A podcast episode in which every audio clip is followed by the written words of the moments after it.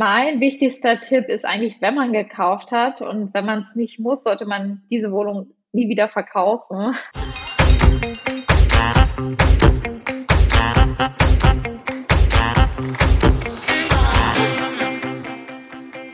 Hallo, liebe Zuhörerinnen und Zuhörer und willkommen zu einer neuen Folge Schwungmasse. Ich bin Maxi und ich freue mich heute mit Doro Mittasch von 26 Homes über das Thema Immobilien zu sprechen. Doro hat nach ihrem BWL-Studium verschiedene Stationen im Marketing durchlaufen und ist dann 2013 in die Immobilienwirtschaft eingestiegen. Dieses Jahr hat sie dann den Schritt gewagt, sich selbstständig zu machen und hat 26 Homes gegründet. Darüber werden wir natürlich heute ausführlich sprechen. Ich freue mich, dass sie heute heute zu Gast ist. Hallo, liebe Doro. Hallo und guten Morgen, liebe Maxi. Ja, Doro, ich habe es schon erwähnt, es geht heute natürlich um das Thema Immobilien.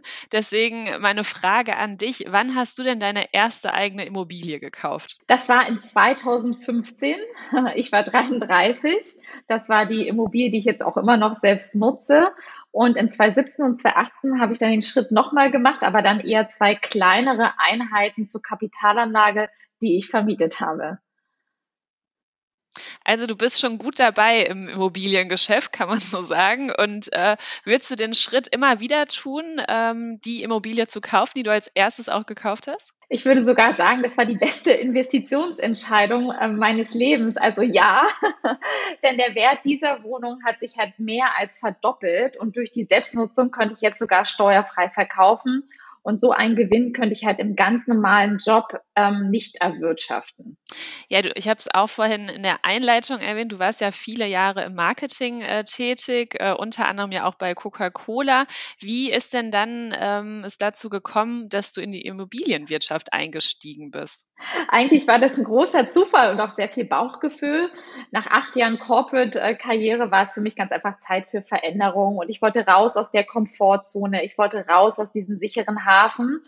Und dieses die Immobranche wurde, das war eher ein Zufall. Hier bin ich auch im Marketing eingestiegen, aber schnell wurde mir klar, dass ich halt mehr machen möchte. Ich habe dann auch Akquise, Key Account Management, dann zum Schluss halt einen Standort in Frankfurt aufgebaut. Und der Unterschied war für mich ganz wichtig, denn ich wollte halt mehr bewirken und mehr mitgestalten als halt im großen Corporate-Unternehmen, wo man dann nur so eine ganz kleine Stellschraube ist. Hast du denn schon viel Erfahrung in dem Bereich mitgebracht oder ähm, ja, wie viel Expertise konntest du dann in, in einem Job in der Immobilienwirtschaft mitbringen? Also als ich eingestiegen bin, hatte ich gar keine Erfahrung. Dementsprechend waren die ersten ein, zwei Jahre wirklich harte Jahre. Ich musste mir meine Reputation erarbeiten, nicht nur ähm, vom Team her und von dem Vertriebskollegen her, sondern auch von dem Bauherr, mit dem wir eng zusammengearbeitet haben. Das heißt, hier habe ich äh, mich wirklich reingekniet, saß am Wochenende mit den Vertrieblern bei Besichtigungen von Altbauwohnungen in Neukölln, hat mich auf, habe mich als Praktikantin ausgegeben, um da mehr zu erfahren und wirklich ganz nah am Vertrieb dran zu sein und natürlich auch die Marktzahlen zu kennen. Ähm, in welchem Bezirk was geht, was sind die Mieten, was sind die Kaufpreise, was sind die Projekte. Am Anfang war ich dann mal das Cola-Mädchen, aber dann war ich die, äh, diesen Ruf dann irgendwann los, als man gemerkt hat, ich habe mich da so äh, tief rein äh, genördet und gelesen und mir Erfahrung angesammelt, die ich dann natürlich auch in den Job einfließen lassen habe. Und natürlich habe ich an ähm, entsprechender Stelle auch nochmal mein Fachwissen neben ähm, dem Job aufgebessert und auch eine ganz klassische Immobilienmaklerin-Ausbildung bei der IHK nochmal gemacht. Also warst du dann nicht mehr das klassische Cola-Mädchen? Nein, nein, nein. Ich glaube, den Ruf bin ich jetzt nach fast zehn Jahren auch äh, los. Dann wird es auch mal Zeit. genau, dann wird es auch mal Zeit, weil jetzt werde ich halt eher mit den Projekten verbunden, die ich äh, gewuppt habe, die ich betreut habe. Und das ist natürlich dann äh, das Ziel. Und wahrscheinlich ist es auch so, dass du ähm, durch deinen Beruf in der Immobilienwirtschaft, den du dann 2013 äh, gestartet bist, wahrscheinlich auch dadurch irgendwie mehr in das Thema reingekommen bist und es sich dazu auch bewegt hat, dann wahrscheinlich selbst zu kaufen später, oder? Das stimmt. Ähm, wahrscheinlich hätte ich mich das sonst auch nie getraut, weil ich wurde so erzogen, man kauft einmal im Leben. Da muss man den Mann dazu haben und die Kinder dazu haben. Und das ist die wichtigste Entscheidung des Lebens. Das wurde auch nicht als Investition betrachtet, sondern einfach als Lebenstraum. Und dadurch, da ich so nah dann dran war und viele Sachen und halt Best-Practice-Beispiele auch gesehen habe, ähm, wurde ich mit dem Thema vertrauter und vertrauter Und ich hatte schon immer ein gutes Bauchgefühl, dass in Berlin noch ein bisschen was passiert. Und deshalb habe ich mich äh, dann gewagt und ähm, auch eine eigene Wohnung gekauft. Ja, darüber wollen wir auf jeden Fall gleich noch mehr sprechen. Gerade dieses Vorurteil, was du beschrieben hast, dass man einmalig eine Immobilie kauft für sich selbst, ne, im besten Fall, und genau. das war's dann. Ähm, das ist ganz spannend. Darüber wollen wir nachher noch sprechen.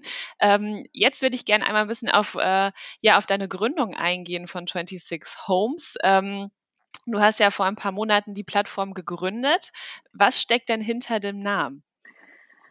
Und zwar ist es ganz einfach. A, wollte ich halt äh, keinen ganz klassischen Immobiliennamen, weil normalerweise hat man ja oder viele Immobilienunternehmen tragen den eigenen Namen im Namen oder machen irgendwas mit Immo oder Estate und Co. Ich wollte halt was Modernes und was Frisches. Deshalb habe ich mich für Homes entschieden, was halt auch international ist. Aber mit der 26 will ich ganz klar sagen, dass man Mitte 20 das erste Mal über Wohneigentum nachdenken sollte, um sich so ähm, langfristig auch Immobilienvermögen aufzubauen man kennt ja immer das klassische äh, 24 irgendwie, aber bei dir ist es 26 tatsächlich dann geworden.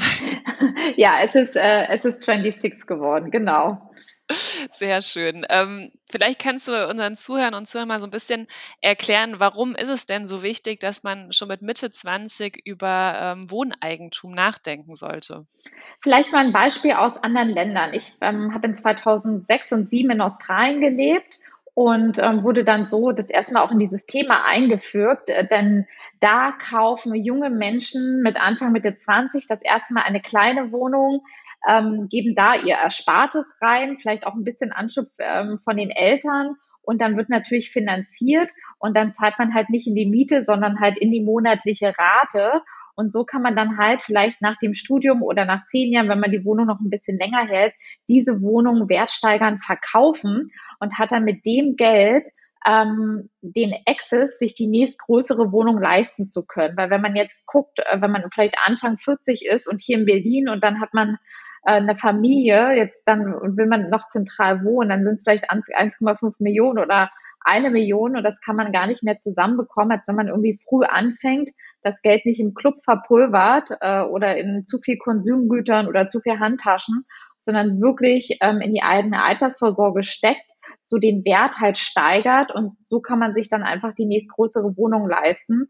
Und da habe ich super viele Beispiele gesehen, äh, wo jetzt auch äh, mein Friseur, der ist von Australien irgendwann nach Berlin gezogen. Als erstes hat er Neukölln eine kleine Wohnung gekauft, weil er es da halt auch kannte.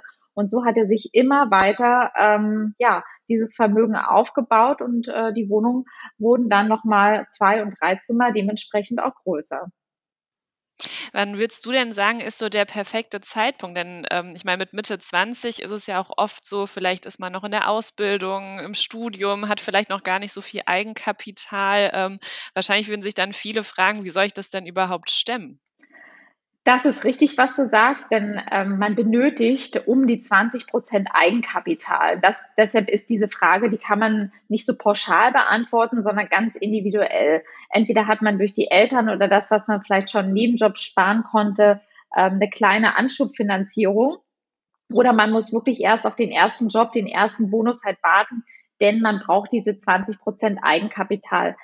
Manche fangen früh an ähm, im Unter Unternehmertum und sind vielleicht Anfang 20, manche Mitte, manche Ende 20. Ähm, aber spätestens, wenn man mal einen größeren Betrag auf dem Konto hat, zur Verfügung hat oder kreditwürdig ist, sollte man dann über dieses Thema nachdenken. Und für die einen ist es wirklich eine Selbstnutzung, für die andere ist es eine ganz kleine Kapitalanlage. Es muss ja auch nicht in der Stadt sein, wo man selbst lebt. Man kann ja auch in Städte wie zum Beispiel Leipzig gehen, wo die Einstiegspreise einfach nochmal viel geringer sind. Und was macht jetzt 26 Homes genau für mich? Also äh, wir wollen ja auch ein bisschen äh, darüber sprechen. Und was hat 26 Homes damit zu tun? Ich dachte halt, ähm, es ist Zeit, hier in dieser in Anführungsstrichen alten Branche mal was Neues äh, zu machen. Ich habe mich mal geärgert über die Newsletter, die ich bekommen habe als, als Konsument. Ich fand immer, das sah alles nicht schön aus und die Texte wurden einfach aus den Exposés rauskopiert, zusammengefügt. Da hat sich niemand wirklich Mühe gegeben. Und ähm, deshalb bin ich mit einer Idee erstmal gestartet. Ich dachte, wie wäre es, wenn ich jeden Samstag an meine besten Freunde ein Newsletter schicke? Denn ähm, nachdem ich im Immobilienbereich aufgehört habe, ähm, gekündigt habe, wurde ich halt ganz oft von meinen Freunden gefragt, kannst du mich ähm, mal bei der Wohnungsbesichtigung begleiten, kannst du mir einen Tipp geben, kannst du mal über meine Teilungserklärung lesen.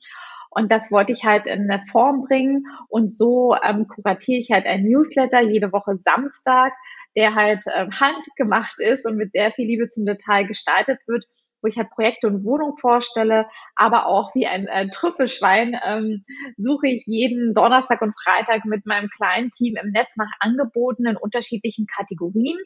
Und so bin ich halt für viele der Einstieg und Inspiration, sich halt mit dem Thema zu beschäftigen. Begleiten gibt es natürlich ähm, Instagram-Content und zwar wirklich echten Content mit echten Menschen. Und nach neun Monaten folgen mir knapp 15.000 Menschen und das alles organisch. Und ähm, ja, das ist schon schön zu sehen, dass wir damit der schnellst wachsende Social-Kanal für Wohnimmobilien in Deutschland sind und so eine junge, frische Marke im Immobilienbereich aufbauen. Also du findest Wohnungen bei mir, du findest Projektvorstellungen, ich stelle auch mal BauträgerInnen und ProjektentwicklerInnen vor, InteriordesignerInnen, aber auch ähm, Menschen aus der aus dem Thema ähm, Finanzierung, Gutachter, HandwerkerInnen etc. Also es ist wirklich breit gefächert, aber letztendlich will ich dir den Zugang zu meinen Immobilien geben, zu meinem Netzwerk oder dich inspirieren, wo du vielleicht in deiner Stadt äh, oder in deiner Kategorie von einer kleinen ersten Investition bis hin zum großen Penthouse, wie du vielleicht besser suchst und wer entsprechende Partner wären. Das ist so der erste Schritt. Also man findet alles rund um das Thema Immobilien bei dir, kann man so sagen. Ja, kann man sagen. Wohnimmobilien, der Fokus ist Verkauf, weil ähm, Vermietung, das geht einfach so schnell und das bringt niemandem eine Freude, wenn ich eine coole Mietwohnung ähm, bei unserer Instagram-Story teile und sich dann 150 Personen darauf bewerben. Natürlich gebe ich Tipps auch zur Mietwohnung oder präsentiere mir ein Mietwohnungsprojekt, wo man dann vielleicht 80 oder 90 Wohnungen hat ähm, dass man natürlich auch eine Chance auf die Wohnung ähm, hat, ganz klar. Aber Fokus ist schon das Thema Wohnen und Verkauf, genau. Ähm, stellt ihr die einzelnen Miet, äh, Miet- oder Kaufobjekte dann nur vor oder beratet ihr auch tatsächlich? Wir ähm, stellen die, ähm, Wohn, die Wohnobjekte nur vor. Ähm, Im Netzwerk natürlich mit engen Freunden und Netzwerkpartnern berate ich dann oder kann noch mal so einen Early Access geben. Das Thema wollen wir aber auch ganz äh, klar noch weiter ausbauen und ähm, aufbauen. Denn ich glaube, dass sich halt dieses komplette Maklersystem auch ändern muss. Denn äh, man muss es viel digitaler, viel mehr Social Media driven äh, denken. Und hier bin ich jetzt nach der Suche nach diesem ersten Jahr. Wie geht es in 2022 weiter? Will ich modernes Vertriebsunternehmen werden? Äh, will ich eine Plattform bleiben? Gibt es vielleicht so einen Weg dazwischen? Weil ich denke, die Außenprovision ist ein auslaufendes Modell. Es muss alles viel kleiner und schmaler werden. Das kann man aber nur, wenn man digital auch äh, vertreibt und äh, das anders gestaltet. Und äh, hier stoße ich, denke ich mal, so eine kleine Revolution an. Und ähm, ich freue mich dann, wenn es weitergeht. Die Bauherrinnen ähm, resonieren da sehr gut so dass ich auch ein, ein erstes großes äh, Projekt ähm, für 26 Homes gewonnen habe, wo wir jetzt das als Pilot mal starten dann wirklich auch selbst Wohnungen anbieten. Und ich glaube, dann wird sich alles von allein weiterentwickeln, wenn man hört, ähm, auf der einen Seite, was will der Verkäufer oder die Verkäuferin und auf der anderen Seite, was will der Kunde, die Kunden. Ja, und so eine Gründung ist natürlich immer mit ganz vielen, ähm, ja, mit ganz viel Aufwand verbunden, mit ganz vielen Punkten, an die man ja auch denken muss, äh, kann ich mir auf jeden Fall gut vorstellen, ähm, dass es da auch viele Herausforderungen gab. Wie ist es denn äh, bei der Gründung äh, von 26 Homes gewesen? Wie seid ihr da finanziell aufgestellt? Hast du das auch mit, mit Eigenkapital gestemmt oder wie lief das ab? Ja, ich bin sehr stolz, keine Investoren äh, zu haben, denn ich finanziere mich selbst und ähm, der Ansatz, am Anfang äh, fand, hat halt sofort halt guten Anklang, so dass ich halt seit äh, Monat drei auch äh, profitabel bin, was sehr schön ist. Aber wir sind halt auch ein Mini-Team. Äh, wir sind erst im August wirklich zu zweit und äh, mein Werkstudent begleitet mich seit Anfang des Jahres. Von daher ist das alles noch äh, klein und ich glaube, an Investoren würde es erst gehen, wenn ich sage, ich will das ganze Thema halt äh, skalieren. Das größte Investment ist natürlich meine Zeit und mein Know-how. Deshalb bin ich mit der Idee gestartet und dann im Juli habe ich dann die wirkliche GmbH, die Firmengründung hinterhergezogen, als ich gesehen habe, okay, das fruchtet jetzt und jetzt räumen wir mal den, den Boden aus für die Zukunft, für alles weitere, was kommt und stellen es jetzt auch mal auf ähm, ordentliche Beine mit der GmbH. Aber ich habe gelesen, du hast ja ein bisschen äh, Unterstützung im Beirat, denn Lena Gerke und Lea Sophie Kramer sitzen ja bei, bei dir im Beirat. Inwiefern unterstützen die zwei dich? Das ist korrekt. Also beide sind Gesellschafterinnen und halten Firmenanteile für ihre Beiratstätigkeit. Das finde ich auch ein sehr, sehr schönes äh, Win-Win-Modell. Und da ich, äh, wie du sagst, ähm, weder Investor noch Co-Founder habe, brauchte ich halt starke Sparing-Personen. Und ganz, ganz bewusst habe ich mich hier gegen Immobilienpersonen ähm, entschieden, um andere Denkanstöße und Impulse zu bekommen. Und so bin ich halt mit beiden im wöchentlichen Austausch zu ganz diversen Themen, also von Strategierouten bis 20 für 2022 bis hin zu Besprechungen möglicher Kooperationspartner, äh, wer halt ähm, ja 26 Homes ähm, ja, beflügeln könnte, was wir da gemeinsam machen können. Also unterschiedliche Themen, wo wir hier im regelmäßigen Austausch stehen oder wenn ich meine Challenge habe oder genau Support brauche, dann, dann rufe ich da an und da finden wir da gemeinsam einen Weg oder halt auch, ähm, das hatte ich mal, das habe ich mir so zu Herzen genommen, bei Verena Pause mal gehört, jetzt nicht immer nur zu fragen, wenn man wenn irgendwas nicht läuft, sondern eher, wenn man im richtig guten Flow ist, dann zu sagen, jetzt brauche ich Hilfe, um den guten Flow nochmal zu verdoppeln, zu verdreifachen. Und dafür sorgen äh, Lena und Lea. Und ja, da freue ich mich, dass ich die beiden hier mit an Bord habe. Sehr schön. Ja, du hattest vorhin auch genannt, dass es ja ein Ziel von dir ist, die Immobilienwirtschaft ein bisschen digitaler, moderner zu machen, gleichzeitig auch persönlicher. Ähm, wie kann das funktionieren? Also, dass ich mich nur über digitale Medien für eine Wohnung oder ein Haus äh, entscheide, ist natürlich also schwierig vorzustellen, da man ja auch oft eine Wohnung oder ein Haus, das man kauft, irgendwie fühlen möchte. Man möchte es sehen, man möchte schauen, wie sich das anfühlt für einen. Ähm, wie schafft man diesen Spagat zwischen digital, modern und trotzdem persönlich? Also in erster Linie meine ich halt damit den Social-Bereich, den halt in Deutschland fast niemand bedient. Bei den klassischen Maklern sieht man nie Menschen, sondern Bildern von Immobilien. Ähm, man muss sogar noch ganz genau schauen, wird das jetzt vermietet oder verkauft. Ein Preis gibt schon mal ähm, gar nicht und jetzt auch ganz, ganz wenig Bewegtbild. Und ähm, ich dachte halt, im Social-Bereich brauchen wir halt richtigen Content, den halt äh, sonst niemand macht. Ähm, was die Branche schon macht, ist halt teilweise sehr aggressiv bezahlte Werbung, dass du halt ganz viel ähm, Ads bekommst und exklusive Eigentumswohnungen kaufen hier, bitte klicken. Also das verstehe ich nicht äh, darunter.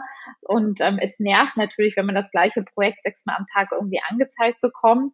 Und ich hatte halt, und auch auf der anderen Seite hatte niemand mehr Lust auf diese klassischen Immobilienportale, weil man denkt, ah, wenn es da drin ist, ist es vielleicht irgendwie schon zu spät und die Wohnung ist zu teuer oder halt nicht cool. Und dann kommt halt das Persönliche mit ins Spiel, da ich die Wohnungen oder die Neubauprojekte aus meiner eigenen Brille vorstelle. Ich habe mir zum Beispiel auch gesagt, ich habe so Rules, dass ich zum Beispiel nie sage, exklusive Eigentumswohnung oder lichtdurchflutete Apartments. Also das habe ich halt ganz groß von der Liste gestrichen. Also und ich lese auch keine Exposés vor und habe jetzt auch kein Filmteam für Insta-Content, weil das finde ich nicht authentisch und so teure Produktion zahlt am Ende immer der Kunde mit seinen Provisionen. Und so versuche ich halt reinzugehen und dir ein Gefühl zu geben, wie die Wohnung ähm, aussieht, egal ob das eine unsanierte kleine Einheit ist oder ein tolles Penthouse, weil manchmal können Bilder in einem Immobilienportal gar nicht so viel vermitteln, als ähm, wenn, wenn du noch eine Person siehst, wenn die halt ähm, in den Raum quasi ins Verhältnis auch gesetzt wird, wenn der Ausblick stimmt, wenn ich halt noch zu der Lage etwas erzähle. Und so bekommt vielleicht jemand Lust, diese Mobil zu besichtigen, der die vielleicht gar nicht vorher auf dem Sturm hatte. Oder, und das passiert immer öfter, dass ich die Dinge zugespielt bekomme, bevor sie wirklich an den Markt gehen.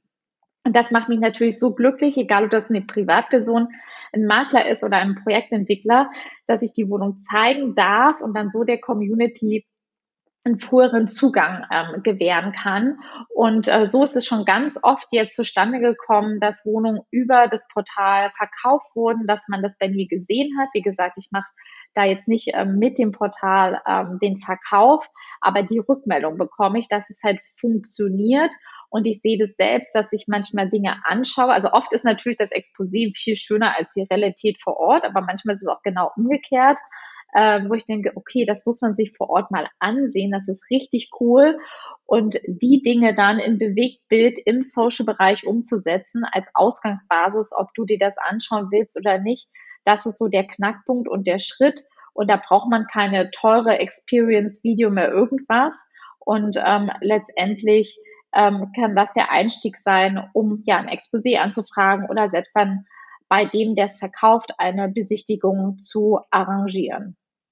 Seid ihr denn da eigentlich ähm, räumlich begrenzt? Also, ähm, oder ist es deutschlandweit, was ihr anbietet an, äh, an Immobilien und Objekten? Also der Fokus ist schon Berlin, aber da ich ja selbst ähm, zwei Jahre in Frankfurt gelebt habe, da auch einen Standort aufgebaut habe, liegt mir Frankfurt besonders am Herzen, weil ich diese Stadt auch wirklich so lieb gewonnen habe. Ähm, also wir zeigen auch Frankfurt, wir zeigen auch München, Hamburg, Düsseldorf und Köln. Das sind die Top-Städte. Das, äh, das sind unsere Leser beim Newsletter, unsere Follower bei Instagram. Und ja, seit zwei Wochen haben wir wirklich Minimum einmal die Woche einen Link aus einer anderen Stadt, was jetzt nicht Berlin ist, also deutsche Metropole, ähm, bei Instagram integriert und jedes Mal in unserem Newsletter. In diesem Jahr plane ich noch weitere Specials. Also ja, es geht nochmal äh, nach Frankfurt, es geht nochmal nach Köln und es geht definitiv nochmal nach Hamburg, ähm, so jetzt nicht nur Berlin abbilden, aber natürlich muss es auch mal kleinere Städte geben oder dass wir mal nach Leipzig, nach Dresden, nach Stuttgart, Nürnberg gehen. Also das steht alles auf der Agenda Morto kam dann hoffentlich in 2022. Und nicht zu vergessen auch Urlaubsdestinationen. Da wir wirklich ja ganz, ganz klein sind, äh, nehme ich alle immer mit auf meine Reisen. Und wenn ich dann irgendwo bin, schaue ich mir natürlich Immobilien an, da ich auch ein internationales Netzwerk habe. Und dann ist es auch mal schön, vom Ferienhaus zum Beispiel in der Provence zu träumen oder einen schönen Bauernhof ähm, auf Mallorca zu sehen.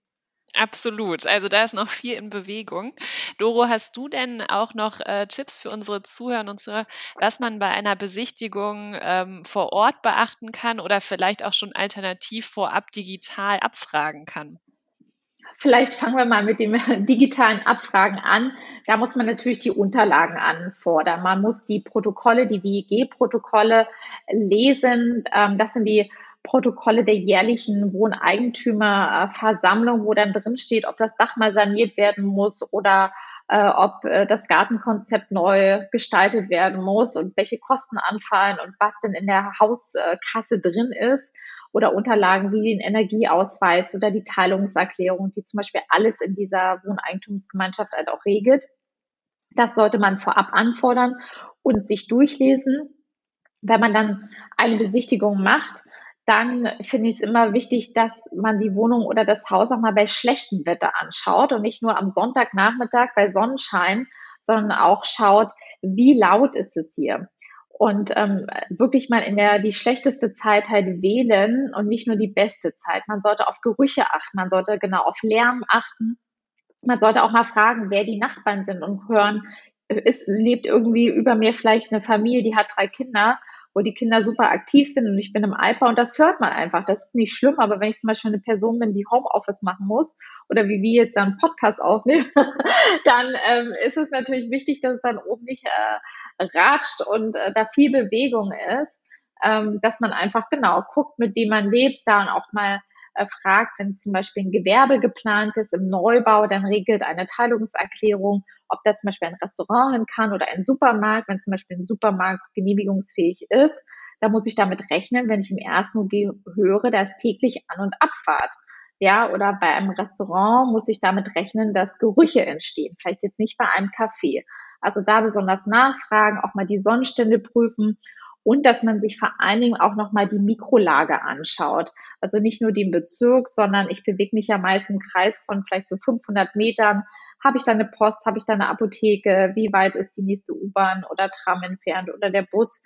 Habe ich da ein nettes Café? Wie finde ich wirklich meine direkte Nachbarschaft? Du hattest ja auch zu Beginn einmal gesagt, du wirst oft von Freunden gefragt, Mensch, Doro, kannst du mitkommen zur Besichtigung? Ähm, würdest du sagen, es macht Sinn, dass man äh, jemanden mitnimmt, der wirklich Ahnung vom Fach hat, vielleicht sogar auch einen Bausachverständigen ähm, oder soll, kann man ruhig erstmal auf sich allein gestellt losgehen und sich die Immobilie mal anschauen? Ich denke, im ersten Schritt ähm, kannst du gut alleine losgehen und dir die Immobilie anschauen. Aber wenn du sagst, okay, das will ich jetzt gern machen, das will ich weiter prüfen, dann empfehle ich wirklich jedem, einen Gutachter mitzunehmen und diese, ich sag jetzt mal ein paar hundert Euro sind es in der Regel zu investieren.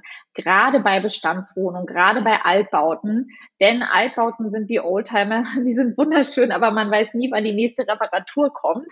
Beim Neubau, und das ist mein Vorteil und ähm, nochmal ein Thema so in between, hat man ja erstmal fünf Jahre Garantie ähm, und erstmal Ruhe. Ähm, aber alles, was Bestand ist, kann ich immer nur empfehlen, dass man die Bausubstanz, die Wohnung, die Leitung, das alles durch einen Baugutachter auch ähm, untersuchen lässt, damit man hier ähm, am Ende des Tages auch gut investiert und dann nicht einzieht und feststellt, oh, jetzt fährt hier eine Reparatur an, sind 5000 Euro oder da ist noch was. Das ist sehr, sehr gut investiertes Geld bei der großen Summe, die man dann potenziell ähm, zahlen würde. Und wenn ich jetzt keinen Experten im Freundes- oder Bekanntenkreis habe, kann ich das einfach ähm, über Google suchen? Google, genau. Das kannst du einfach über Google suchen und wie in anderen Branchen gibt es da Bewertungen dahinter. Und ähm, ja, das mache ich auch. Ich hatte mal einen des Vertrauens in, in Berlin, der ist jetzt leider Jahr im Ausland. Und ähm, ja, bin auch dann weiterhin auf der Suche oder bekomme Tipps von der Community, die ich dann wieder äh, share und auf Instagram stelle. Aber da kann man ganz normal googeln. Sehr gut. Wir haben ja auch schon darüber gesprochen, dass Immobilien ähm, eine gute Altersvorsorge sein können. Warum und unter welchen Voraussetzungen würdest du sagen, ist das der Fall? Einfach, ich mache nochmal das Beispiel ähm, Berlin. Das kann man aber auch für jede andere Stadt machen. Ähm, Berlin hat aktuell eine Einkommensquote von nur 17 Prozent. Damit sind wir das Schlusslicht aller Bundesländer. Unter ein Prozent der Wohnungen stehen leer. Bis zum Jahr 2030 fehlen in Berlin 200.000 neue Wohnungen. Es werden in der Regel nur 10.000 bis 20.000 Neubauwohnungen ähm, gekauft. Wir haben historisch niedrige Zinsen und wir sind in Berlin immer noch bei Preisen 15 Prozent unter Hamburg und 40 Prozent unter München.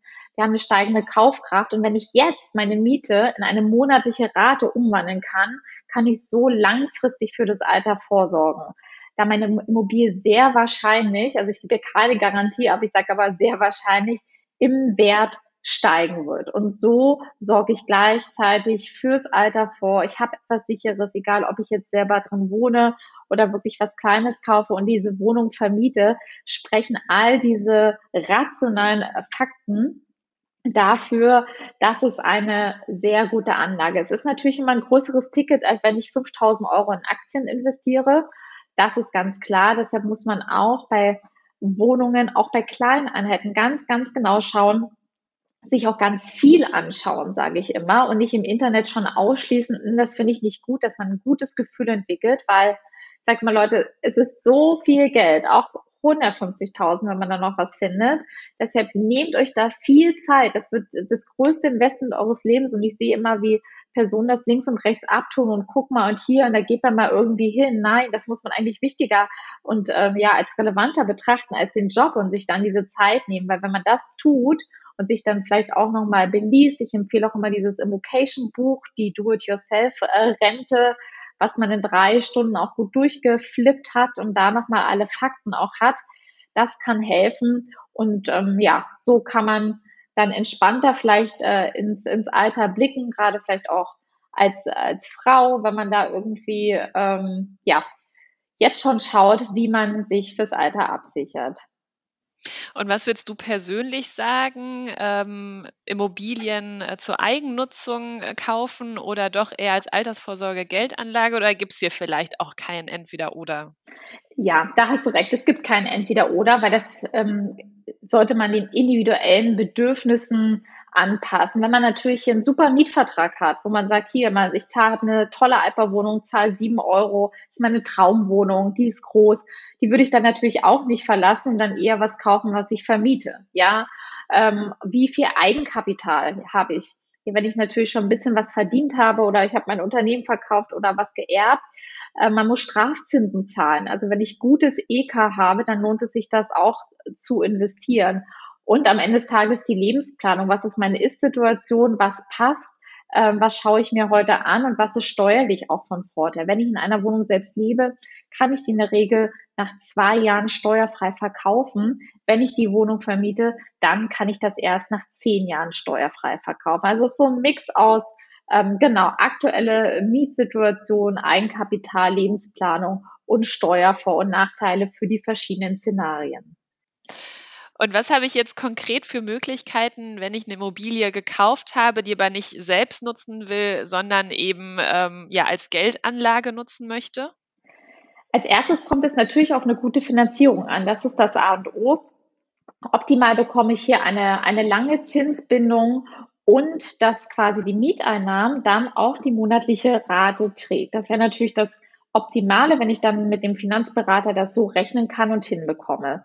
Hier würde ich immer noch mal darauf achten, wirklich Lage, Lage, Lage und eher eine kleinere Wohnung nehmen, vielleicht so ein bisschen höheren Quadratmeterpreis als so eine, oh, das ist so eine Upcoming-Lage. Das ist so ein ganz persönlicher Tipp, denn die Anbindung muss stimmen. Ja, das muss alles gut angebunden sein, aber auch hier Bausubstanz prüfen und Dokumente lesen einen guten Mieter aussuchen. Ja, darauf achten natürlich, äh, wer das ist, wie die Person mit der Wohnung ähm, umgeht, einen guten Mietvertrag natürlich halt auch machen.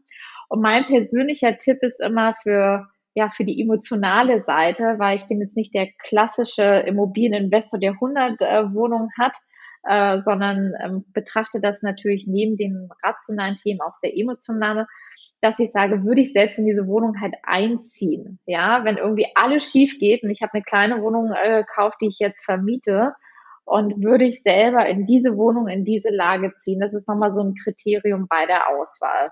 Genau. Und dann ähm, in der Regel muss man halt schauen, kaufe ich hier was saniertes oder was unsaniertes? Will ich das nochmal möblieren oder nicht? Wenn man ähm, Dinge, äh, wenn man Wohnungen möbliert, dann erzielt man in der Regel auch nochmal eine höhere Miete. Das sind dann auch ähm, unterschiedliche individuelle Szenarien bis hin ähm, zum Mietvertrag. Aber da gibt es auch gute Vorlagen im Netz, dass man einen guten Mietvertrag hat und da bei der Auswahl der Mieter einfach nochmal ein bisschen ähm, genauer schaut. Und da wäre ich auch eher dafür, lieber einen Euro weniger Miete zu nehmen, aber ich habe einen guten Mieter, der mir das Gefühl gibt, ich halt rock das Ding hier nicht runter, ähm, versus irgendwie eine Partywohnung vielleicht, damit es natürlich auch erhalten und gut erhalten bleibt. Natürlich auch einen guten Draht zu den Mietern pflegen. Ja, ich erlebe das gerade selbst, habe hier ein, ein Office angemietet, bin mit dem Eigentümer gut im Austausch für alle Dinge, die es irgendwie gibt, dass es halt nicht so anonym ist, weil am Ende geht es um den Menschen. Und wir sprechen jetzt auch hier über keine ähm, Investitionen, wie gesagt, wenn jemand 20 Wohnungen kauft, sondern in der Regel vielleicht sind es eins oder zwei, wenn man damit mal starten möchte. Und wenn ich mich jetzt für einen Kauf wirklich interessiere und loslegen will, wo fange ich denn da am besten an oder wie? Hast du da irgendwie persönliche Tipps? Vielleicht das nochmal ganz kurz äh, zu wiederholen, dieses Thema Zeitinvestment. Also nehmt euch Zeit, dass man sich das einplant, in den Kalender plant, dass man äh, sich mit der Suche und mit den Besichtigungen, mit den Unterlagen beschäftigt. Dann als erstes halt Kriterien definieren die Lage, das Geschoss, die Größe, das Budget, dass man eine Checkliste hat, so dass man das halt auch irgendwo gegenhalten hat, wie jetzt wenn man irgendwo ein Briefing im Job reingibt und dann ganz viel ansehen. Das finde ich so wahnsinnig wichtig. Und auch wenn zum Beispiel nur vier der fünf Kriterien stimmen, kann vor Ort kann es irgendwie heller sein, als dass die Fotos irgendwie äh, eine helle Wohnung gezeigt haben. Oder ähm, wenn man denkt, ah, das hat ja fünf Punkte, ähm, und dann ist es vor Ort irgendwie lauter. Das macht natürlich dann auch keinen keinen Sinn. Also ganz, ganz viel ansehen, sich Zeit nehmen. Die Finanzierung sollte man ready haben, so dass man, wenn man ein gutes Angebot hat, dass man direkt zuschlagen kann, wenn etwas dabei ist. Also bevor man halt die Kriterien definiert, erstes Thema Finanzierung oder den Rahmen klären, ähm, damit man dann auch ja loslegen kann. Und siehst du gerade aktuell bestimmte Trends am Immobilienmarkt? Also zum Beispiel, dass Menschen vielleicht jetzt lieber aufs Land ziehen wollen oder bleibt man doch lieber in den Großstädten? Ähm, was, was bemerkst du da gerade? Also ich sehe, das wird natürlich viel mehr von zu Hause gearbeitet und die Menschen machen sich zu Hause schön. Ähm, Corona hat nochmal dafür gesorgt, dass äh, das eigene Zuhause nochmal extrem äh, wichtig äh, wird. Cook-Honing ist ein, ist ein Trend und dass man sich es einfach schön macht zu Hause. Und äh, so hat es nochmal an Bedeutung gewonnen. Landflucht ja. Ich würde mal sagen, Haus- und Grundstückspreise sind regelrecht überall explodiert, wenn man jetzt gerade mal nach Brandenburg oder auch in andere Bundesländer halt schaut. Ähm, das, das kann man sehen, aber eher halt als Zweitwohnsitz oder nochmal als äh, Wochenendhäuschen versus dass Menschen komplett rausziehen möchten. Jetzt hattest du ja vorhin auch äh, schon mal erwähnt, wie es in Australien aussieht, in anderen Märkten. Du hast viele Kontakte international. Unterscheiden wir uns in Deutschland da stark äh, von anderen Ländern, was Immobilien betrifft? Ja, wir unterscheiden, unterscheiden uns sehr stark, weil die Wohneigentumsquote im Vergleich zu anderen Ländern ähm, ist hier noch viel zu gering. Wir sind so ein Mieterland und das das sollte sich ändern, damit man halt nicht in die Tasche seines Vermieters zahlt, sondern seine eigene Tasche zahlt. Dadurch, dass Deutschland so groß ist, haben wir natürlich viele Häuser und äh, die Häuserbesitzer ähm, sind dann natürlich nochmal separat zu betrachten. Aber wenn wir die mal außen vor lassen, dann sollte es viel mehr Eigentümer halt hier geben. Und ja, wie in Amsterdam, wie in London, es wird ähm, gekauft und dann wird halt wieder verkauft, meist mit einer Wertsteigerung, denn die Menschen werden immer älter, die Menschen wollen in urbanen Städten leben, die Haushalte werden kleiner, sind eher Einzel- äh, Single-Haushalte oder zwei Personen. Und ähm, ja, die Metropolen sind so angesagt wie nie. Das heißt, es wird halt verdichtet ähm, und der Wert halt in gerade den größeren ähm, Städten und Metropolen wird da wahrscheinlich halt auch nicht mehr abge ab nehmen. Und das sehen wir in anderen ähm, großen Städten und Ländern. Da haben wir hier noch viel, viel Nachholbedarf. Und ich bin auch mal gespannt, was jetzt die Politik macht, was es zum Thema Wohnungsmarkt halt auch gibt. Denn wir haben natürlich auch große Hürden. Wir haben ziemlich hohe Grunderwerbsteuern hier, ähm, die halt natürlich auch da nochmal auf den Kaufpreis draufkommen, dann auch unabhängig, also unterschiedlich von den Bundesländern her. Und ich hoffe wirklich ganz, ganz stark, dass wir hier viel dafür tun, dass mehr Menschen ihr eigenes Zuhause besitzen. Ja, also da ist ganz, ganz viel in Bewegung. Du hast es gerade gesagt, Doro. Hast du vielleicht für unsere Zuhörer und so noch abschließend einen Tipp äh, von dir, ganz exklusiv sozusagen, wenn man sich jetzt für das Thema Kaufen interessiert? Ähm, mein wichtigster Tipp ist eigentlich, wenn man gekauft hat und wenn man es nicht muss, sollte man diese Wohnung nie wieder verkaufen. Es sei denn, es ist, man ist irgendwie in finanzieller Not oder kann sich die nächstgrößere Wohnung nur mit dem Verkauf leisten. Also ist es, if you don't have to, never sell. Das äh, ist dieses, ist diese Rule, die ich selber lebe und halt auch gern weitergeben würde. Denn wenn ich jetzt nicht unbedingt eine, ich traue mich dieses Wort gar nicht zu sagen, eine Schrottimmobilie oder ganz was Überteuertes gekauft habe, dann ist das einfach eine Sicherheit fürs Leben Wohnung kann ich immer meinen Kindern weiter vererben oder da ziehen dann mal die Eltern ein, werden da irgendwie Mieter. Also dann ähm, alles dafür tun und die Wohnung jetzt äh, nicht verkaufen. Ja, vielen lieben Dank, Doro, für das Gespräch, für die Insights äh, bei 26 Homes, äh, über deine persönlichen Tipps und Tricks. Ähm, war sehr viel Spannendes dabei. Also vielen lieben Dank. Ja, gerne. Danke dir.